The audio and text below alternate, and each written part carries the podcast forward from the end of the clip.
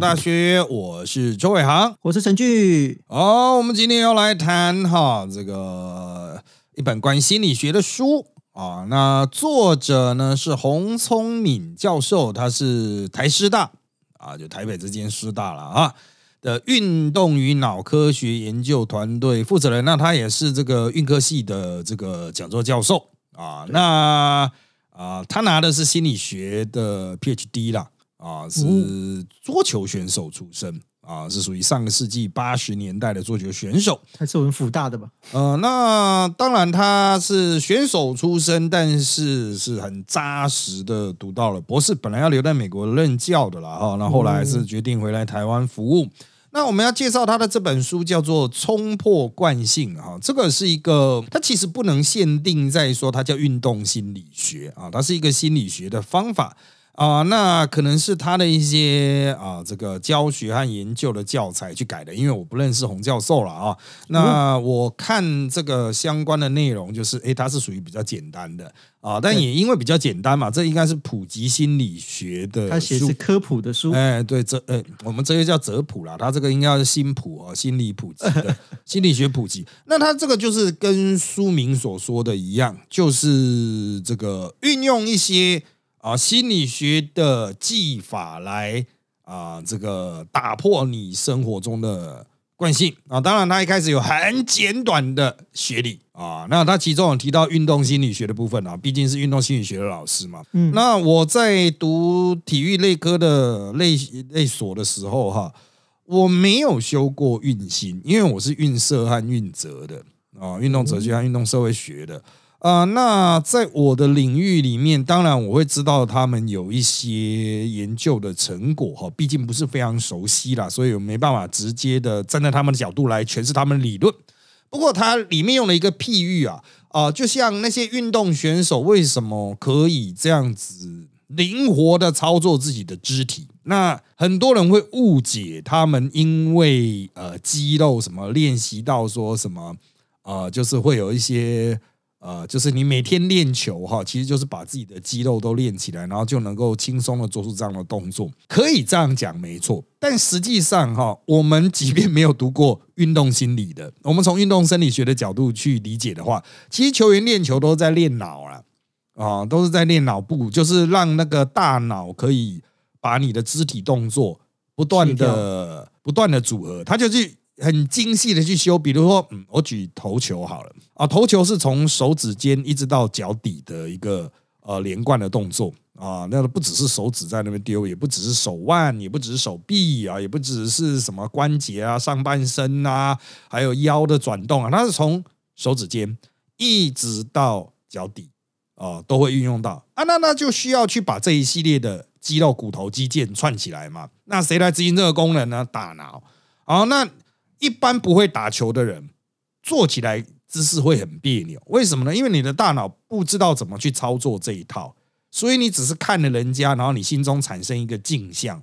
可是你可能只能注意到指尖，或者你只注意到挥手臂，或者你只注意到脚要踏出去，所以看起来都会卡卡的啊。那运动员就一直练，一直练，一直练，一直练，练到这一切都会非常流畅的喘水之呼吸的感觉。呃，就是要一一直练，一直练。那练到某种程度，它会出现惯性，那有可能变成坏的惯性、坏习惯，所以就需要教练去调整，说啊，你这个手太早出去了，球太早放啊，或者是你下意识你会有一个什么样的动作啊？就像大多数人不知道哈，就是投手在投球，其实传球也是一样。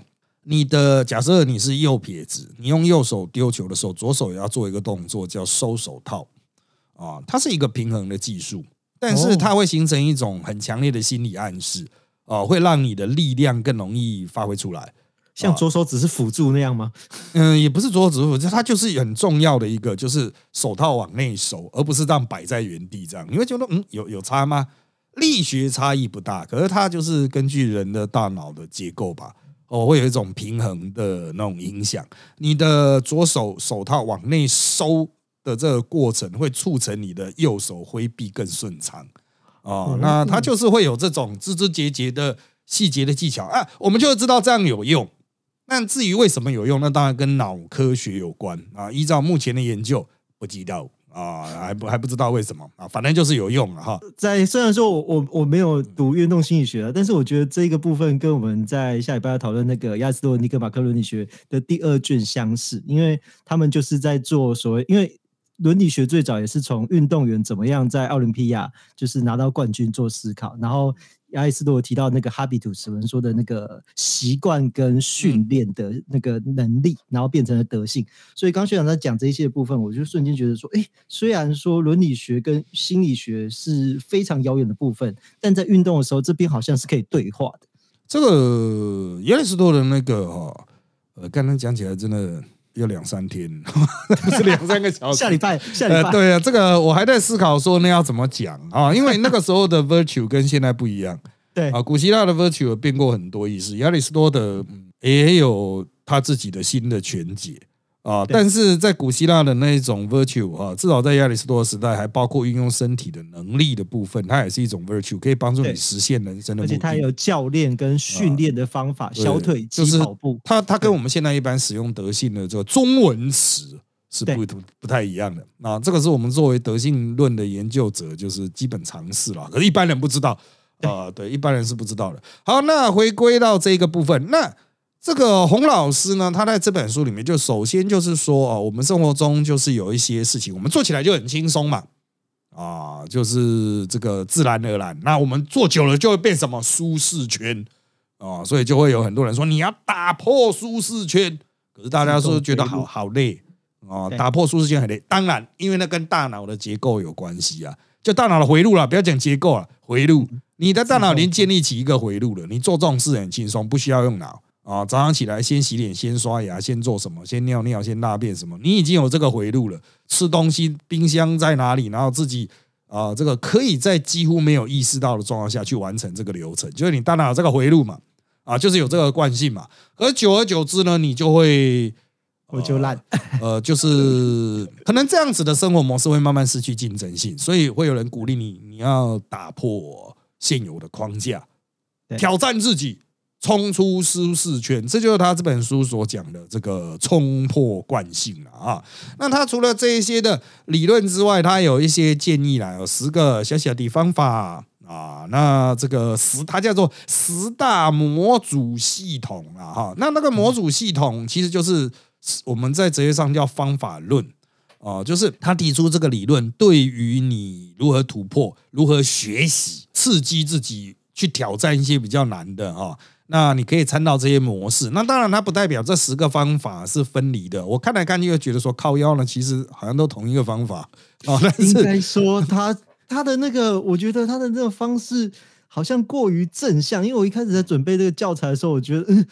跟我的人生思考不一样，因为我是做爱情智商，我都是在跨水小把郎，就是爱你的爱情一定很糟。所以当他的每个这么正向，我只要爱着别人，别人就爱着我；我只要跟别人愉快聊天，我就变成一个超受欢迎、有那个有朋友的人。我都觉得喷笑，大学教授都超孤僻的。可是他就是用这种思维写了十个的时候，我都觉得无法理解啊。但因为他本身就是正向的，正向心理学 太厉害，他这个就是正向心理学，也就是说，其实就是要怎么去建立一个内在的奖励机制啊。啊，运动是非常看重这一点。运动不会跟你讲说，你还没开始跑，你一定死定了。啊，不可能这样子，他一定会说你可以去提升，更高、更快、更远。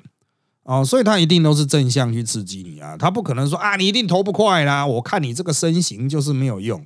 运动他都正向都说，你今天可以达到一个呃，比如说做重训的人，那你今天做一组就好。啊，隔几天再做，就是下一次来练的时候，哎，可以尝试看看，哎，第二组能不能做完啊？再做，接下来就是再来挑战两到三组啊，每个都说，就是它会是渐进式的啊，就是让你逐渐去提升你身体的阈值，就是呃，你要讲什么撞墙期或什么的啊啊，所以运动它本身就是增长的，很少运动会说一开始就说你做了必然会衰退吧？啊，没有这种事啊。啊，所以运动心理学会采取这种正向的，呃，这种正向心理学的这种，也不能讲人家正向心理，这种正向思考的方式，正向注意力模组，他的讲法就是还有另外一个正向循环模组，对，那就最后的等级，对，就就是不断的产生新的动能。其实，在伦理学上也是这样子了。你做好人要有反馈啊，不然是要做好人？心理。就是你如果做好人都没有任何的反馈的话，干那谁要做好人呢？可是德性伦理学像亚里士多德就认为说，做好人就只是水小，根本没有人认为做好人好事到最后会获得幸福啊。在他尼格马克的定义就是这样啊，对啊。可是所以他就这样子，后面就就才会产生那个新的亚 尼欧的 Aristotle 才会产生新亚里士多德伦理学啊。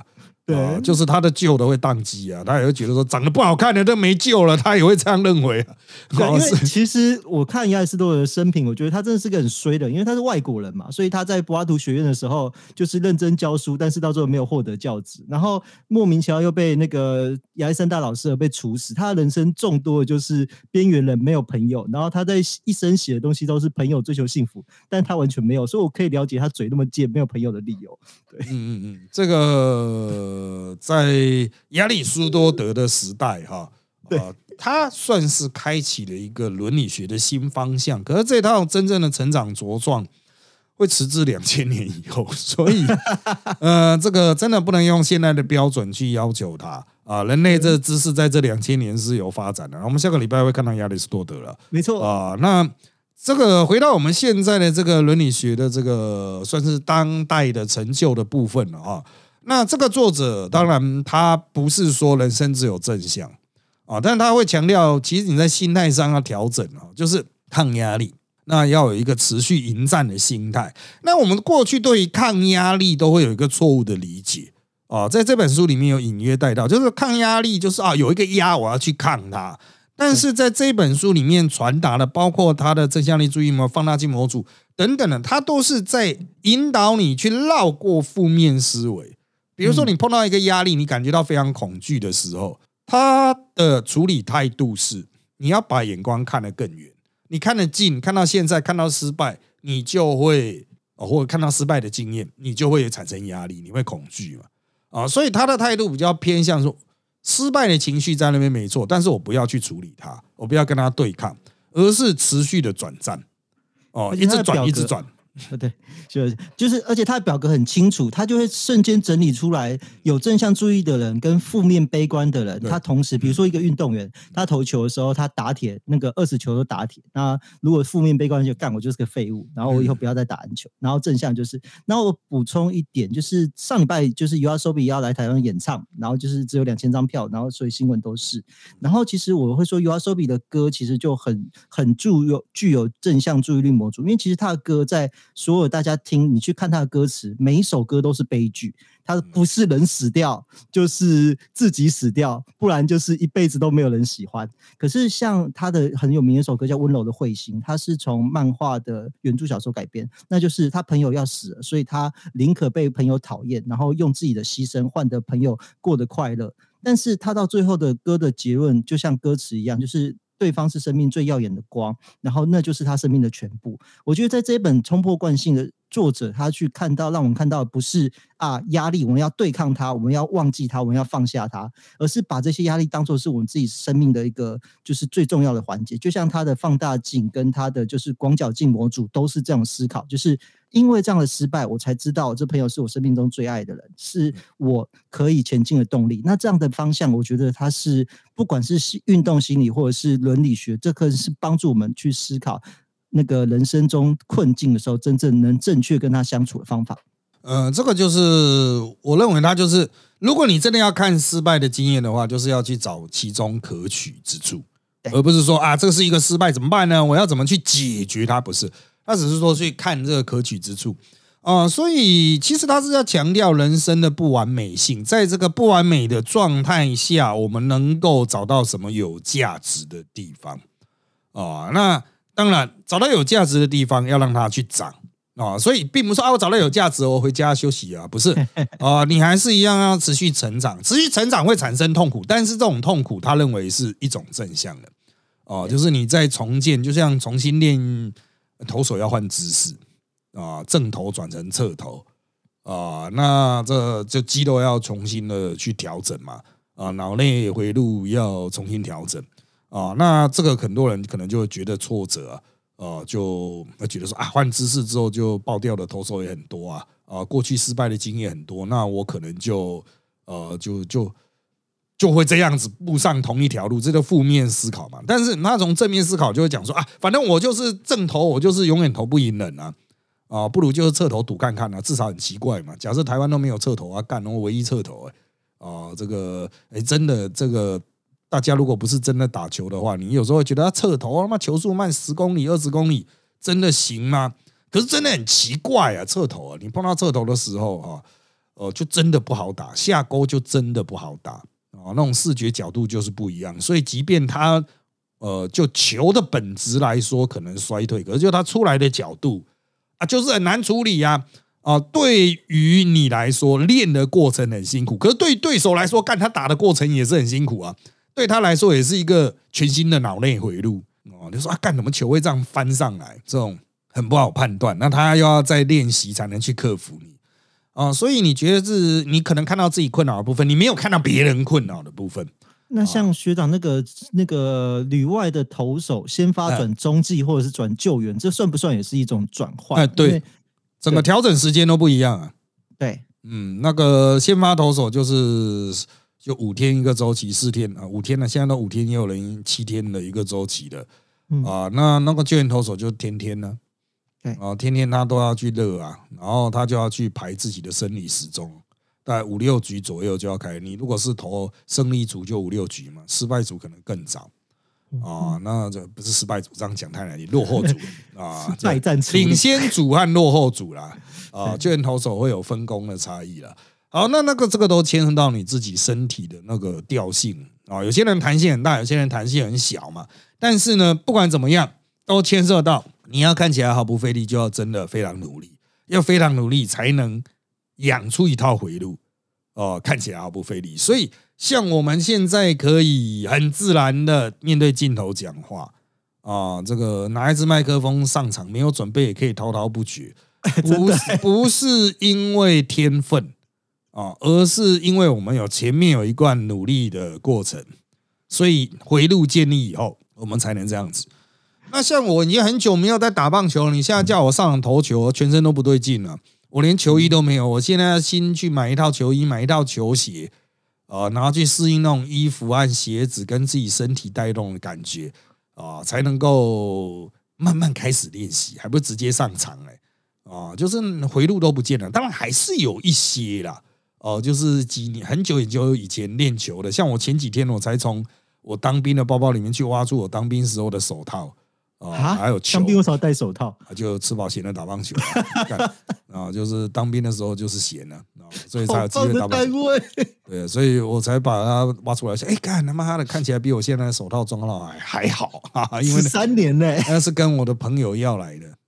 这个朋友是在有在打球了，所以那个是真的非常好的手套，看起来还不错。啊，我就把它稍微养了一下，就喷一下那个软化剂，因为放太久了，皮都硬掉。那这一些东西啊，如果我重新拿来握在自己手上，我恢复的速度会比各位从零开始要练的速度要快很多哦。毕竟我曾经很久以前有这个脑内的回路嘛，啊，那这也是代表所有的努力都会有累积，即使因为时间久了，它开始消退啊。那不管是哪一种过程，包括你克服困难。或者是从零开始，或者是唤起回忆，每一种过程在这本书里面，他都提到了其他啊，就是比如说你要抓小细节啊，要自律，还要能够自得其乐，这一点很重要。不是要人家来鼓励你，你要有一个自我内在鼓励的觉察，它可以算是自自我反省啊啊，自律就跟自我反省搭在一起，你就是呃做了一件事情，说你要去检讨，说我今天成长了什么。我今天注意到了什么？那我之后怎么去把这些小小的部分，哦，这个逐渐发展起来？这个会比较搭配到像我是做伦理学价值论的，那我们就会有一个正向价值，它不可量化嘛，它也不见得说我今天所有的成就都一定要数数据化，有些就觉得嗯，今天投起来的感觉不错，哦，今天的出手感觉是对的，或今天的合作经验不错。啊，那这个很难形容，但是我就用一个我个人的例子了。我原来是打棒球，大学开始打垒球。虽然我爸是垒球教练，但是我是呃高中时候都没有在打垒球。我到大学开始打垒球。那我赫然发现哈，就是因为我高中手受伤，所以我后来手都不能扣球了。可是垒球，因为它是三指握球啊，就呃，这个各位可能会想，哎，你干的不是五只手指，应该五个都会握球，没错的。好，但是推进球的是三指啊，那我却意外的在垒球上面找回原来的手感，就是那种传接球的手感哦。我甚至可以把垒球传出炮弹球哦，就是初速末速很接近的。那种几乎是平的的球，但这也是形容啊。任何有科学常识都知道，球会缓缓下坠的啊。我就透过垒球的这个刺激去帮助我唤醒手感。所以呢，这种东西它没办法量化。你当然会说有初速末速，它是可以量化，但是它就是一种心情的爽度。你本来可能已经会觉得说啊，我打棒球已经打到那种万念俱灰了啊啊，搞不好都得了投球失忆啊。再加上我还有肩关节撕裂伤，也不可能很用力投球啊。大概是玩不下去了，但是垒球球场比较小，然后垒球比较大颗，却意外的让我可以重新获得那种传球的手感啊！所以其实这件事情啊，它只是一个小小的刺激，可是它就会重新刺激起说，哎，那我其实还是可以继续回去打棒球啊！只要只要我把这个相关的这个动作处理到细节处理到好啊，像这种就是。当然，他垒球跟棒球很像啊，但作者也有提到，就洪教授也有提到，就是你可以透过跨领域经验连接啊，跨领域刺激连接啊，把这边的经验转移到另外一边去，那你就不会每一个领域都是从零开始。虽然在你的心中，一般人的心中，可能垒球、棒球他妈的不是很像吗？啊，但实际有在操作这些球哈，然后就玩这些运动，然后玩到一定程度，会发现其实。连传球的动作都不一样啊！就他推球的那种技巧、送球的技巧啊，还有对于球场的感觉啊，对于球的，其实有也许有一些相近，但其实是差蛮多的。整个对于比赛的那种比赛解读的概念是不一样的。好，但是呢，这样的领域这样跨过去，一样可以反复交替的刺激。同样的，你在运动心理、运动领域所学到的，包括肢体操作经验，包括。团队合作经验也都可以作为其他领域的资源，所以在其他的领域不见得哦，就是这个你其实要跨，很多人想说，干他妈的职棒球员能够跨到其他领域吗？啊，就我据我所知，好像蛮多是做中介做的很成功诶，中介，嗯，但是职棒球员一般都是他们那种人际沟通障碍啊。啊，社交恐惧症的很多，他不是应该是超受欢迎妹子？没有没有没有，哦，他们都 成成威之类的，没有，都是人与人相处上有极大的障碍啊。这个要我们做过填调才知道了。运动员都他们缺乏跟一般人沟通的良善的能力，因为花太多时间在运动了。然后他们是透过肢体，比如传球互动啊，哦，他们不是透过语言互动，语言也都是很符号性的语言，像军队一样。所以，Kobe 反而比较像是正常人类，Shaquille O'Neal 就不是，就是运动员的这种模仿，因为他真的人缘超好。嗯，Shaquille O'Neal 因为我不认识他，所以我不知道他的 对他的个性是怎样啊。但是就我认知的运动员，绝大多数都不太擅长沟通。哦，就是你说他球场不是会喊来喊去吗？对，为什么他没有喊来喊去？I want out, two out 啊，fast 这种啊，一、一、二、二，其实那是符号，就像军令一样。他表示他们就不会沟通嘛，所以才用这种符号啊，然后都是语言障碍啊，就是表达能力极差了。像大学教授也是吗？学长的观察，大学教授本来就是很孤僻的社群，没错，因为大家都在做研究嘛，啊，就是大概人际互动经常是只有幼儿园的程度啊。对，吃便当都不讲话。嗯，当然也没有必要一定要闲聊啦，没有一定要说。那个叫什么社交牛逼症还是怎样？去到哪里都啊破冰小子啊！去到哪里都了 嘿，这最近怎么样啊？啊，吃饱了吗？没有必要这样。但是哦，这种专业技术社群哈，就像一般所认为的工程师宅男取向，都会有沟通的困难啊。但是根据这一本书所说的，如果你有一种在运动中的团队合作经验，其实要跨出这个领域去互动。其实应该也不困难啊，特别像棒球是九个甚至更多人合作的，他应该很习惯这种大团队合作啊，这包括怎么共享荣耀，然后集体解决困境啊，协助队友脱离低潮等等。哦，这个他们应该更有经验，只是他们不知道这种经验可以转换。啊，那你要讲说他们完全不会表达，可是他们的肢体互动很强，就所谓的默契啊。哦，我有几手接到球的时候，我已经感觉二垒手已经进二垒，我要传球给他做双杀。那这个就是我们的默契嘛？默契是透过大量的训练啊，这个他在你旁边练，你去感受他的脚步，感受他的失误度啊。那你接到球的时候，你一瞬间大概就知道是在哪里。啊，就像我们以前练内内野手啊，大家可能都不太清楚啊。内野手接到球要杀一垒的时候，实际上根本有时候根本就没看清楚一垒手在哪里。对，直接传了，他就直接甩过去。那为什么可以甩得到呢？就是你平常在那边练习的时候，你大概就知道这个一垒手他的防守范围和他擅长接的球，所以你就往那种感觉甩过去就是了。因为必须要非常快，你不能在那边垫步，在那边瞄准，来不及啊。啊，这个越高阶的比赛跑得越快啊，那个这个真的就是它就是一种沟通的能力啊。那很多球员会觉得，嗯，他不知道怎么把这一套转移到职场啊，就是比如说去当保险业务啦，啊，这个土地中介啊、房屋中介业务啦，什么，他会觉得说啊，干，我不知道怎么转换。啊，所以很多职棒球员退伍之后，就又还是在教球，可是他们也没受过专业的教练的训练，对啊，所以永远都是在教基层啊，教少棒、青少棒，就很难再往上拉，因为沟通能力不好嘛。随着那一种小朋友的沟通能力越来越好，他的沟通能力展现成长的那种状态没有小朋友好，他就只能停留在小朋友的层级。什么意思？就是他永远都只能教小朋友啦，他跟大人他都不会讲。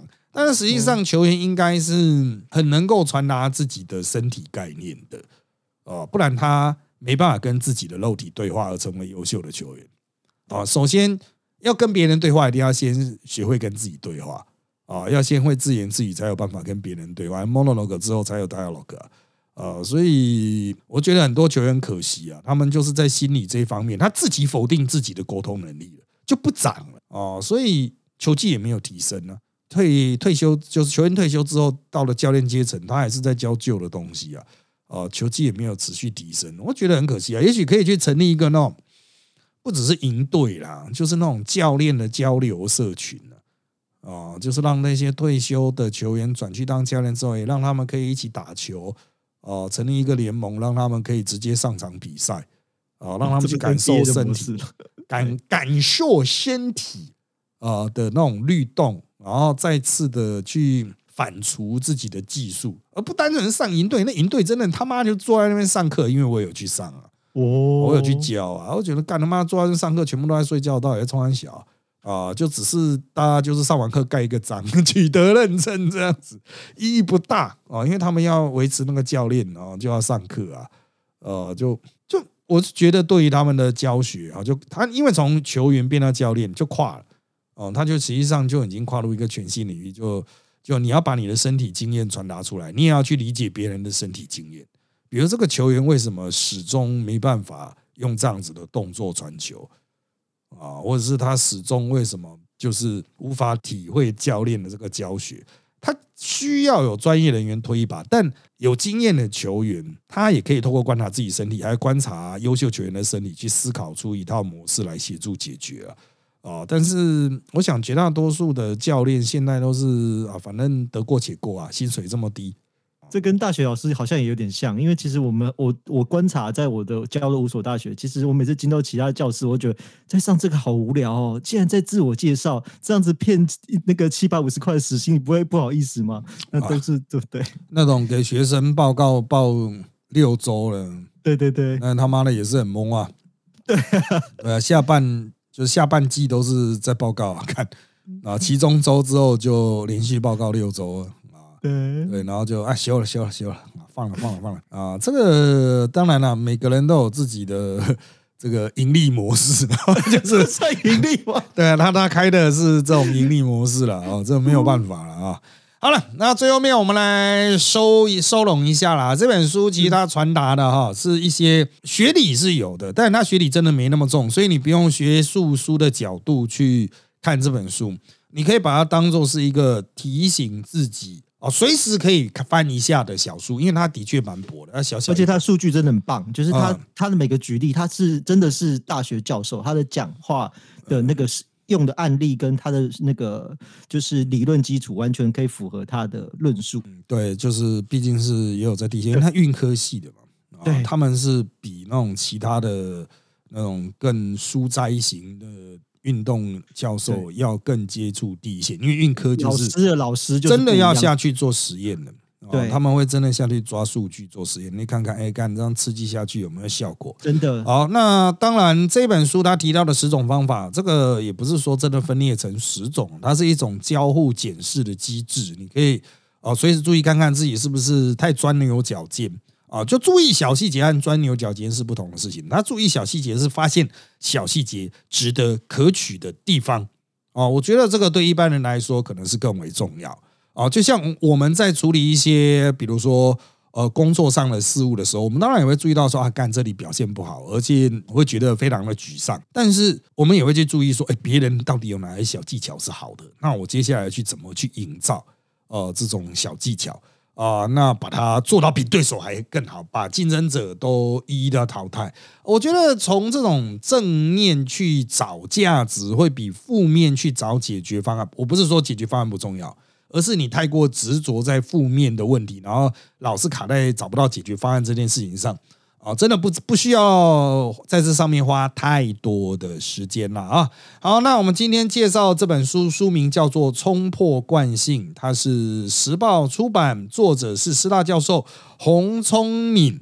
啊，它是主旨就是善用分子心理行为法治好三分钟热度，改变坏习惯。好，那差不多内容就到这边喽。本期节目由早报赞助播出，想支持本节目可以订阅早报，让我们啊、有前进的动力。今天就聊到这边，拜拜。拜拜。